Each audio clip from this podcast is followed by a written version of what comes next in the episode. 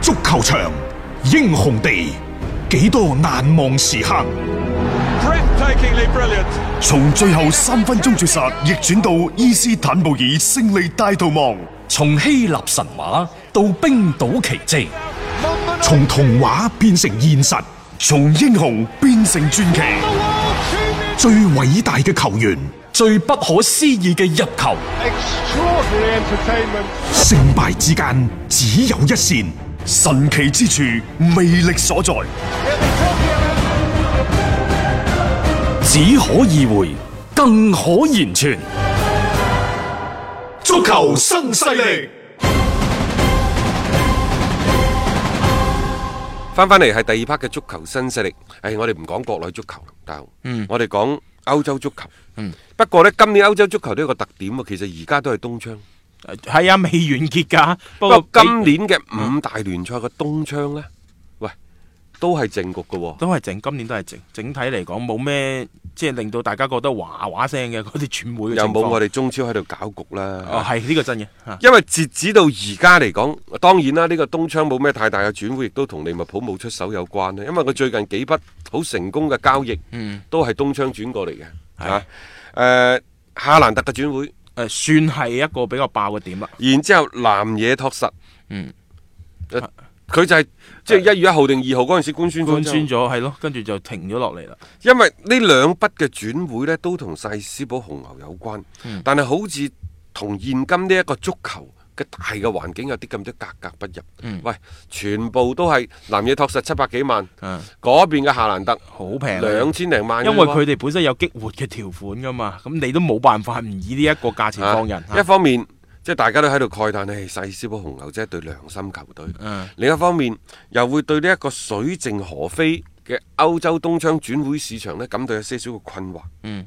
咁當然啦，就各有各嘅原因。譬如話拜仁慕尼黑，因為今年佢哋換咗帥，而家有個臨時主帥，明年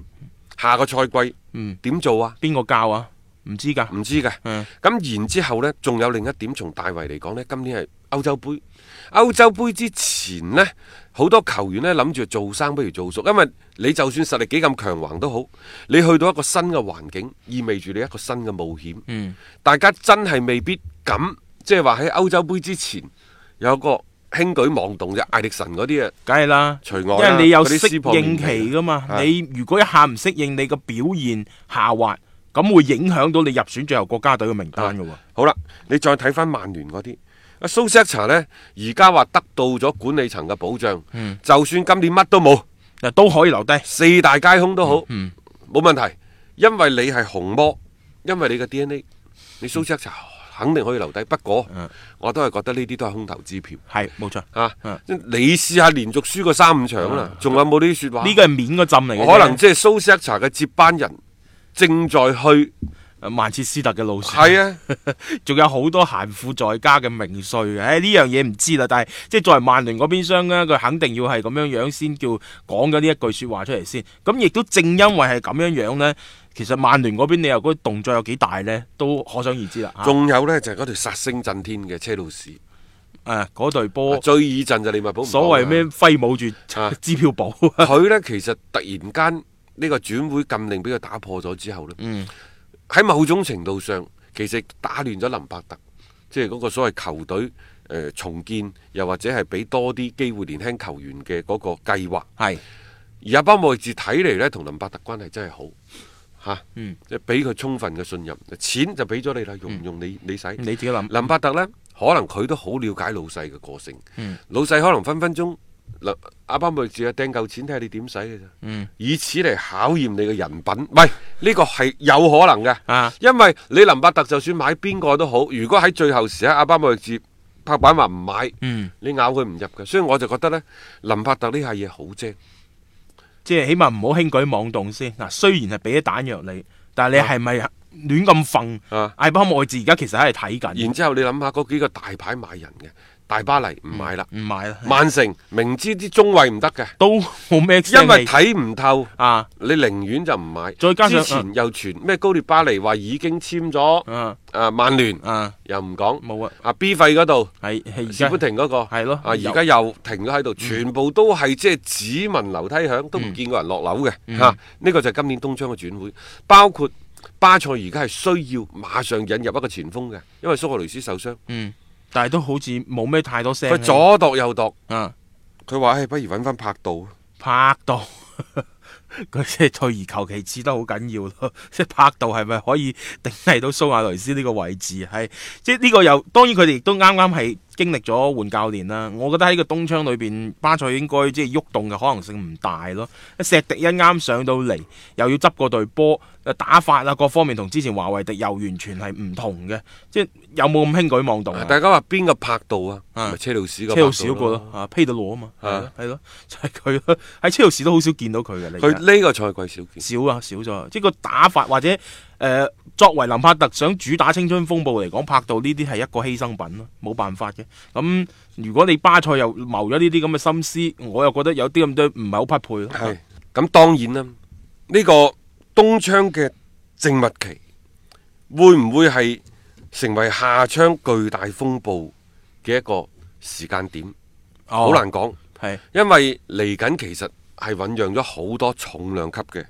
轉會，嗯你不得不轉嘅，包括呢就係、麥巴比、誒保羅尼馬普巴啦呢啲保羅普巴呢啲嘈咗咁耐嘅，係啦雖然而家靜晒落嚟，唔代表嚟緊呢個夏窗佢就唔喐，我覺得俱樂部都忍耐到到極限嘅，因為譬如話麥巴比。係麥巴比呢，其實而家都急噶啦。佢前一排呢，就出席，話呢、個僆仔真係犀利。佢出席咩呢？佢出席以自己嘅名命名嘅基金會麥巴比基金會嘅啊頒獎典頒獎禮典禮啊喺呢一個頒獎典禮嗰度呢，佢就傾到咗自己過去嘅偶像，嗯咪兒王夢嘛，係嚇、嗯偶像斯丹嘛，係人都知啦，係咪？好啦，暗示即係對皇家馬德里無比嘅向往。嗯你唔可能跳出嚟，你話主席先生，你放我啦，好中意皇馬，嗯係、人都唔會咁講啦。尤其嗰個麥巴比，嚇啲、情商分分鐘仲高過佢啲球技嘅，佢點可能會講呢啲嘢？係但係點解而家麥巴比即係又一次提及自己即係心儀皇馬呢？其實亦都同皇家馬德里喺呢個賽季，尤其係最近呢一兩個月啊，大幅咁樣去拉一啲新人上嚟啦，好有關係。嗯，嚇、你作為皇馬嘅主席佩雷拉，我想要邊個你都唔俾啊嘛。我點名要保羅普巴你都唔要啊嘛。好，冇、問題。啲斯丹又真係犀利。嗯嗱揾啲僆仔翻嚟唔緊要，揾啲僆仔翻嚟。係咯嗯佢捉下有一個，捉下有一個。而家嗰啲咩奧迪加、雲尼斯奧斯嗰啲起緊㗎。嗯再唔好講即係太子㗎、新斯奧嗰啲，成班冚冚聲咁上嚟。嗯係啊，可能真係打到賽季尾嗰陣時冇你麥巴比咩事㗎啦。即係嗰個位置就咁多啦。如果有其他球員，難聽講句平靚正，麥巴比身價唔低嘅。即係如果呢班球員踢咗出嚟，咁樣對於斯丹成個構建皇馬重新嘅執位、重建嘅嗰個步伐啦，可以話係踏出咗一大步。咁最新亦都係即係官宣係簽埋呢一個嘅雷尼亞謝薩斯啊，所謂新卡卡呢啲啦嚇，即係你可以睇到其實就儲儲埋埋都幾多呢一啲嘅年輕才俊啦，喺自己嘅嗰個隊伍當中，誒、呃有啲媒體甚至講未來十年嘅皇家馬德里呢係基本無憂咁滯嘅。咁你諗下嗰種嘅規劃同埋嗰種眼光嘅長遠，而家成隊皇馬呢，我覺得佢哋行喺一個比較正確嘅道路上邊。咁當然，即係呢班人係咪個個可以打到出嚟呢？呢樣嘢通過實戰去檢驗，但係最起碼佢哋而家已經係做緊呢一啲嘅工作啊，並且呢係逐步逐步咁樣啦，去做緊一個陣容上邊嘅更新換代嘅。係，所以你話你係咪要早啲加入啊？嗯我哋多次喺節目當中講，就陣容嘅更新換代嗰方面，即係皇馬一定係走咗喺巴塞之前巴塞之前。係你諗下，巴塞而家，呃喂，到底揾邊個上嚟頂蘇亞雷斯？諗嚟諗去，仲要揾個三張幾嘢嘅拍度。係而喺嗰度呢，啱啱大雄指嗰班人啊，而家全部即係除咗阿新斯奧可能貴啲之外，全部都四五千萬，但係可能一個賽季之後啲價值全部翻倍。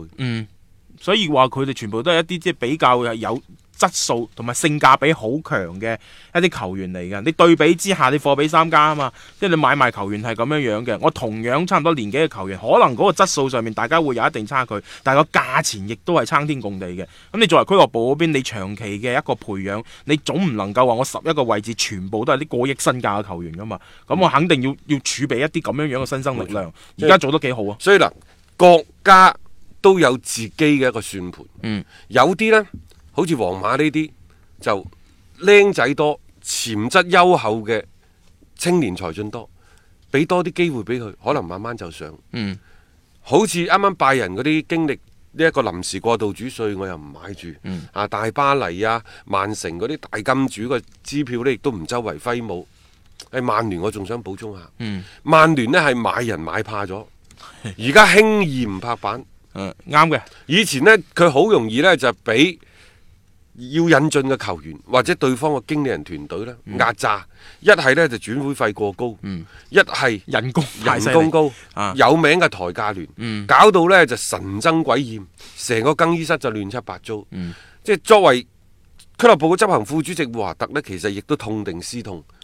幾大都唔再做呢個冤大頭啦。總之而家就算佢俱樂部有錢，因為原來曼聯呢係全歐洲，等於係全世界嚇。球員薪金支出係穩居前三嘅俱樂部，即係俾嘅人工都真係貴啦， 誒扯高晒嘅，有幾位嘅球員特別你誒啱啱亦都係續約咗，例如好似大衛迪基亞呢一種啦， 其實佢哋嘅嗰個誒、呃、年薪啊各方面都比較係高嘅，譬如話佢點解唔簽班奴費南迪斯？好簡單嘅啫，嗯原先係四千，熱刺報價四誒誒傾價嗰陣時係四千， 4000啦係啊我哋俾到四千二，嗯已經良心價，浮動咗㗎啦突然間你而家是不停話八千萬，咁算乜即嘢？係呢個就太離譜啦你真係當我係抬價聯啊，啊真係水魚好咁似話搬撳。嚟誒嗰度啊，阿班奴費南迪斯迪斯啊，對俱樂部即係是不停嘅做法都好憤怒。誒確實係嘅，呢、個係有啲誇張嘅一個即係抬價咯。你你有咩理由一個四千萬級別嘅球員一下子抬到八千萬？你又唔係好似馬古尼嗰種有有户口簿嗰啲，你真係咬佢唔入。係誒即係呢樣嘢，我覺得士砵亭係有啲貪心。點解我哋話曼聯有錢呢？嗱，同可以同大家計筆數，即係話誒喺下窗嘅時候，嗯 佢咪、丹尼詹士嘅，係雲比薩卡，嗯仲有呢就馬馬古尼尼，嗯呢三個人其實都係後兩個後防一個中場啊，大概使咗一點四三億，但係其實佢賣人賣唔少嘅喎，嗯盧卡古。誒，仲、有呢，就係呢一個達嘅米安啦，係啊都係賣咗嘅呢啲嚇。咁然後外租嘅包括 A 山齊士啦，去到羅馬嘅史摩寧啦，咁呢啲其實你計計埋埋都佢有回本㗎賣呢就賣咗六千幾萬，係總之呢，淨使咗去八千萬，八千萬對於曼聯嚟講係九牛一毛。咁係呢個係佢其實呢個投入唔係話好大嘅啫， 我覺得呢個下窗啊，即係亦都再一次係證明咗啦，活華特為首嘅呢一班管理層呢，佢喺一啲嘅即係買賣上邊呢，係更加之啦係理性咗，佢哋唔會話立亂咁樣為買而買，好似要買一啲嘅球員過嚟，仲要係一啲好轟動效應嘅球員過嚟，咁樣先係曼聯嘅作風。啊哦曼聯真係工資人工全英超第一，佢嘅支出一個賽季一嗯年嚇，三點三二億英鎊，貴過曼城，曼城係三點一五億，係、真係貴過曼城。啊，三點三二億嘅英鎊，咁你諗下嗰個即係嗰個人工支出係幾咁犀利？曼聯呢，我大膽啲講句，而家其實呢班波啊，為金錢而戰，並唔係為榮譽而戰，嗯，所以缺乏凝聚力啊！啊！即係成班波都係嘅，我覺得由呢隊波，即係我諗翻轉頭，到最後揾馬古嚟做隊長，你亦都係只能夠係揾佢嘅啫。你你其他啲球員，因為有陣中有唔少嘅一啲好打嘅球員，都係嗰一種對球隊冇咩忠誠度可言嘅。最新嘅消息呢，就話，既然嗰邊即係阿 B 費唔過嚟。係啊，即係班奴費南迪斯唔過嚟呢，乾脆就揾域仙奴啦，即係以前費斯啊韋斯咸嗰啊個，後尾過咗去國米國米嘅而家翻翻到嚟冇咩位置啊阿根喺嗰邊廷嗯，佢唔係一個帥才嚟嘅喎，佢最多係一個邊路，嗯當然佢邊走中都得嘅嚇，但 係即係呢啲人如果過到嚟， 即係其實有冇都差唔多，我係覺得你倒不如即係係俾翻係啊。班僆仔去打好。 係我咪就係話咯，你做咩要侵啲咁嘅人過嚟呢？即係聽下算啦。我又覺得曼聯俱樂部佢而家又唔會話就係太過於輕舉妄動，呢樣嘢係好嗯嘅。仲有一即係樣，嘢啊，話呢一個班奴費南迪斯之所以點解突然間俾士砵亭嗯坐地起價，因為有一個巨大嘅黑手喺後邊伸咗出嚟啊。前超然揞咗過嚟，嗯，就係曼城。呢種手法有啲似 A 山齊士嗰陣時嘅操作，即係大家搶啦、嚇、互相去出價啦，到最後可能曼城，哎，我收手啦唔，知 啊，話曼城呢，俾到八千六百萬英鎊，接近一個億歐元。哦，咁啊拐唔知嗰邊突然間抬價，我唔知呢個咁緊啊消息，我冇引證到佢堅定假，因為足球啲消息呢，要啊係就真真假假，佢唔係傳謠嚇各位，反而足球呢啲係使佢啲錢嘅啫。誒嚇仲有呢，就話俾翻六個月俾你使，啊，仲要回租翻俾佢，係下個賽季再過嚟。嗯即係明明搶人嘅啫喎，即係而家呢啲咁樣，即係一個操作嘅手法啊。當然呢個係盛傳啫啊，但係士不停點解突然間咁樣樣去坐地起價呢？我又覺得唔係淨係話見到你曼聯係抬價聯咁嘅身份因而為做嘅，而家呢，格調拿就覺得即係大衛斯華嘅離開啊，呢啲遠遠唔係嗰啲乜嘢誒馬列斯啊等等嗰啲去補得翻嘅。嗯啊，貝拿杜斯華可以補得翻嘅，佢仲應該呢，即係引入一個嗯即係腳法啊意識都同樣係咁優秀嘅呢個。布魯弗南迪斯翻嚟，啊所以而家又準備加個中場，同埋因為呢啲傳控足球啊，對中場嗰啲球員嘅要求好高，所以格調拿好痴迷呢啲人。嗯嗯，即係佢會係比較中意呢一款類型嘅球員先啦。咁同埋加迪奧拿其實誒、呃最近都不斷咁喺一啲嘅場合裏面講到，即係其實球隊我覺得係動咗心思要做一個革新嘅，只不過係咪急於喺東窗去做呢？呢、個係即係兩睇啦。但係就而家曼城嘅陣容，佢哋係需要去執中後場嗰邊幾多個位置都需要一啲嘅更新嘅換代，所以睇睇佢哋即係話嚟緊嘅一個成個部署究竟係點，係目標喺呢個東窗，抑或係？準備喺下窗出大招啊！有觀點，有角度，足球新勢力。一個為足彩愛好者度身訂造嘅全新資訊平台北單體育，經已全面上線。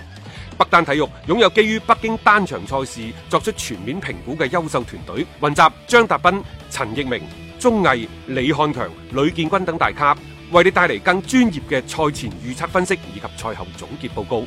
北單體育無需註冊，一鍵辦理。想避免足彩市場起起伏伏，快啲嚟微信搜索公眾號北單體育。